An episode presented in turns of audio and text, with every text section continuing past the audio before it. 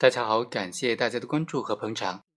我们知道，虚开增值税专用发票构成犯罪，它有四种行为类型：第一，为自己虚开；第二，为他人虚开；第三，让他人为自己虚开；第四，介绍他人虚开。那今天呢，给大家讲这样一种奇葩的案件：村支书让村办的企业指令这个村办的企业为其他人虚开增值税专用发票，此时该怎么认定呢？构不构成犯罪呢？这个村支书要不要承担法律责任呢？要不要坐牢呢？通过今天这个案例和大家简单的来分析一下。张某他是某乡政府的某村的村支书，为了发展经济啊，就成立了一个村办企业。这个企业呢是村里的集体的福利企业，国家有优惠的税收政策。为他虚开增值税专用发票呢，收取一定的管理费，可以增加村的财政收入。于是呢，这个企业就为其他人虚开了增值税专用发票一百一十九份，导致国家的税收流失十二万元。这个村收取了管理费将近九万块钱，这些钱呢，最后由张某签字之后用于村里的开支。另外还有一个细节，张某他是这个村的书记，但是。这个村的村委会主任高某才是这个集体企业的法定代表人和厂长。但是呢，这个让村企业虚开增值税专用发票的行为是张某和高某共同商量决定的。那对于这样的案件该怎么定性呢？第一种意见就认为，张某他不是单位的直接负责的主管人员或者直接责任人员。根据刑法的规定，单位犯罪对于单位判处罚金。并对其直接负责的主管人员和其他直接责任人员判处刑罚。这里的直接负责的主管人员和其他直接责任人员，一般来说指的是法定代表人、主管人员、直接责任人员和单位的其他成员。而本案当中，张某他只是村支部的书记，在这个企业当中没有任何的实际职务，不符合单位犯罪的构成要件，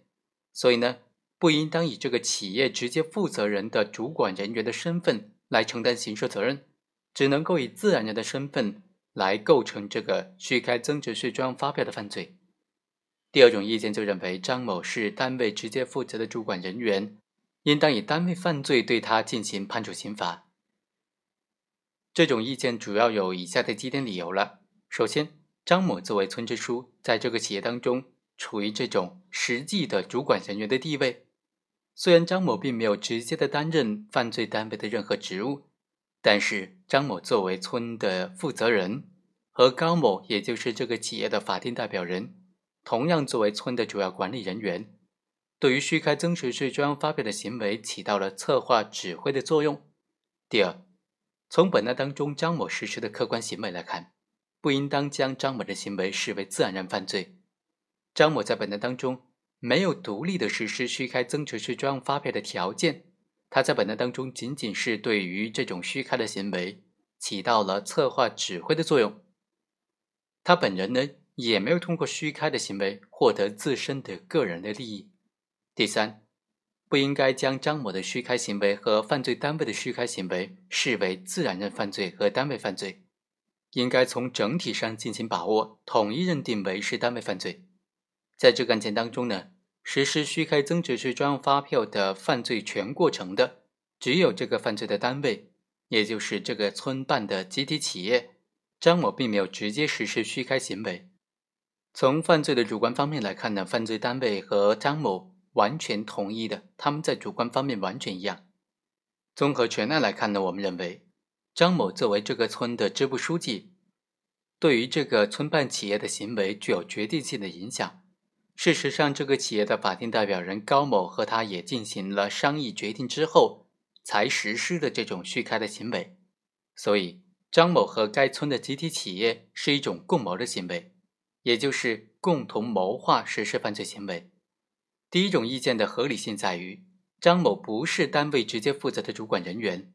不应该以单位犯罪当中直接负责的主管人员来对他进行判处刑罚，但是却没有指出。张某和这个企业之间已经构成了共同犯罪。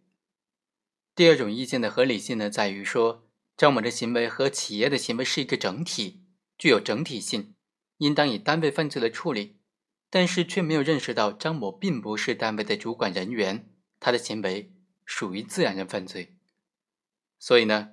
我们认为啊，张某作为自然人和这个企业构成共同犯罪。由于张某的行为是围绕这个企业进行的，虚开增值税专用发票的行为呢，由企业具体实施，非法利益是这个企业获得的，所以张某和这个企业的共同犯罪行为应当认定为是单位犯罪。单位构成虚开增值税专用发票罪，对张某应当按照单位犯罪的有关规定来定罪量刑，但是并不是作为这种单位的直接主管人员来定罪量刑。以上就是本期的全部内容，我们下期再会。本文作者金林非常感谢作者对这个问题的分析。